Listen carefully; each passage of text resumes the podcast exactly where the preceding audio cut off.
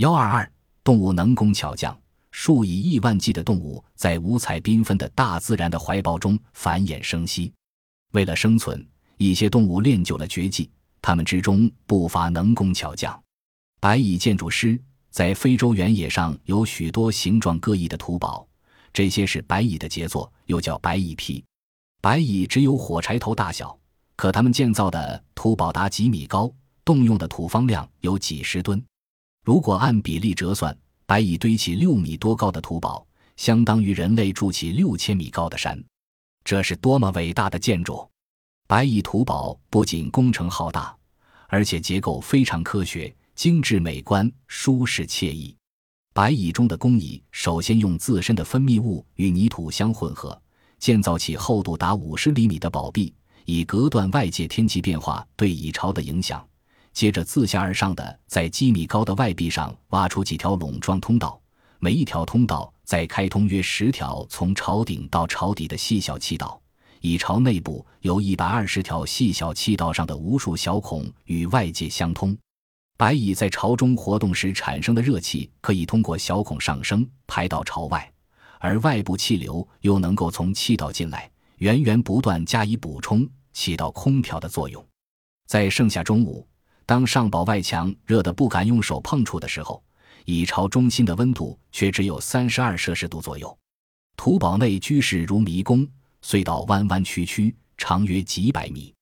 一般约有二百万只白蚁在一处土堡里过着复杂的社会生活。鱼类中的鲁班。在鱼类中有不少能工巧匠，肺鱼和刺鱼是其中的代表。肺鱼是从三叠纪初期遗留至今的古老鱼类，每逢旱季，肺鱼就钻入淤泥中进行休眠。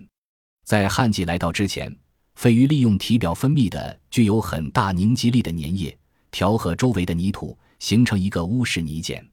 这个泥茧是密封型的，只是在对着鱼嘴的地方留了一个小小的呼吸孔。以便进行微量的气体交换。肺鱼泥茧的长度可达两米以上，与精细小巧的蚕茧相比，可称得上巨型建筑物了。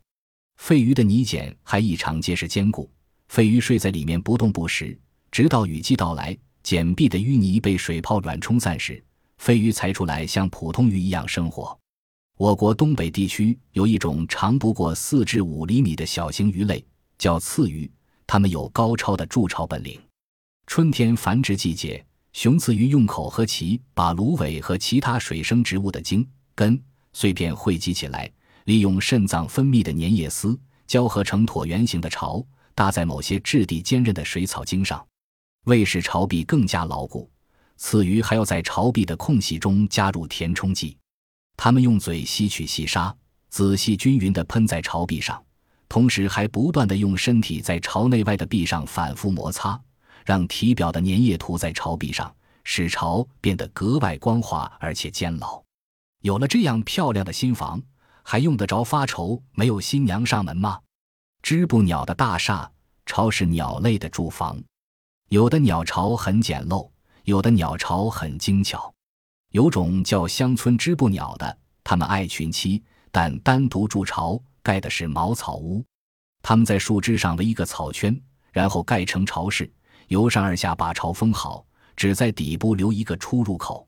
黑喉织布鸟的巢比较精致，筑巢工作由雄鸟担任，它用嘴啄着棕桐叶或草叶，突然飞起来，将叶子撕成长长的细条。它利用树叶撕成的细条当尾纱，细树枝当茎纱，在树枝间织巢。这种巢有孵卵室和生活室，既能遮阳挡雨，又能孵卵育雏。巢内有一条下垂的通道，可用来防止树蛇的袭击，是织布鸟自己进出的长廊。野牛织布鸟会构筑一种奇特的公寓大厦，这种大厦高三米，长七米，内部用棘条分隔成一个个精细复杂的小间。野牛织布鸟在造屋前。先到处选择合适的房址，然后衔来不满三十厘米长的草茎，抛在已选定的树顶上，用湿泥糊成伞状，待泥巴淤结后，就成了公寓大厦的防水屋顶。随后，每个家庭在屋顶下各自建造私房，织成一个个圆形的巢，玲珑美观。巢内铺上羽毛，飞行孔开在下侧。在一座公寓大厦下，可以建造几百间这样的小房子，住上几百对野牛织布鸟夫妻。扬子鳄的三层洞穴。扬子鳄是一种古老的爬行动物，它相貌丑陋，但很聪明又很勤劳。扬子鳄是一种穴居动物，很会营造洞穴。一般一个洞穴只住一条鳄。扬子鳄的洞穴因性别、年龄不同而异，年龄越大，洞越复杂，营造的越讲究。扬子鳄的洞穴都选择在土质疏松的地方，它先用前爪掘开较硬的表层土。再用尾巴把土推到旁边，然后用脑袋使劲钻进去，退出来，再钻进去，再退出来，如此不断反复，终于为自己营造了一个理想的洞穴。穴一般分为三层，一层比一层高，最大的洞穴长达三十多米。洞内有数条迷惑天敌的岔道，还有一至三个倾斜的进出口，一端延伸至树林、草丛之中，另一端隐蔽在入水处。窟顶有一至两个通往地面的垂直气孔，可保持洞内空气新鲜。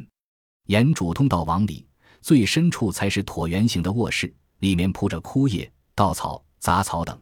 另外还有一个常年积水的浴池。最令人惊讶的是，扬子鳄每次打的洞都能按照当年的最高水位确定位置。扬子鳄是怎么预知当年最高水位的，至今仍是个谜。海狸修筑的堤坝。海狸是动物世界最著名的建筑师，这大概是没有疑问的。据有关资料记载，大约在五百万年前，海狸的建筑天才就已充分显示出来。海狸最擅长于修筑堤坝，它的筑堤技术堪称一绝。海狸的巢窝常常是修筑在溪流或小河中的，当它选定位置后，就能轻而易举地在上游修筑一道坚固的堤坝，把溪流堵住。创造一个适宜的小池塘，然后在那里筑起一个能防御外来侵扰的窝巢。海狸在筑坝前，先去砍伐木材，把木料运到坝址。他把一些枝端尖锐的树枝插入土中，然后将其他树杈层层堆好，再混杂些泥土、杂草和碎石，把水坝封堵严密，以防被湍流冲垮。有时还在坝上开些排水孔或闸口。以便调节池塘内的水位。海狸修筑的堤坝坚固厚实，形态各异，并符合科学性。一个最显著的特点是，水坝的外形或多或少向上游水流突出，形成一道弯曲的弧线，这样就分散了水流的压力。在美国怀俄明溪谷的陡峭岸边，有一个海狸修筑的水坝，高五十五米，跨度一百二十二米，这是迄今发现的最大的海狸水坝。海狸的窝建在坝内的河边，筑得很巧妙。圆顶房屋直径二至三米，坚厚的墙壁外面涂着粘土。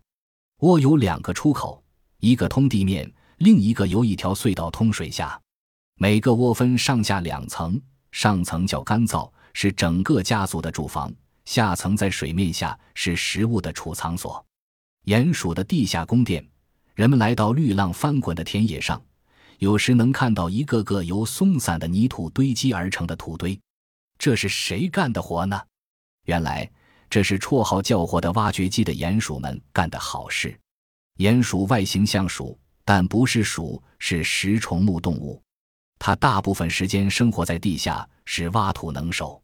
它用两只前爪，一面挖土，一面将泥土拨到身体下面，然后用后腿不停地向后踢去，接着。他转过身来，用头向外推土，一直推到洞外。鼹鼠的拿手好戏是打洞。在建造永久性地道时，雄犀鼠的掘进速度是每分钟三十厘米，也就是每小时掘进十八米。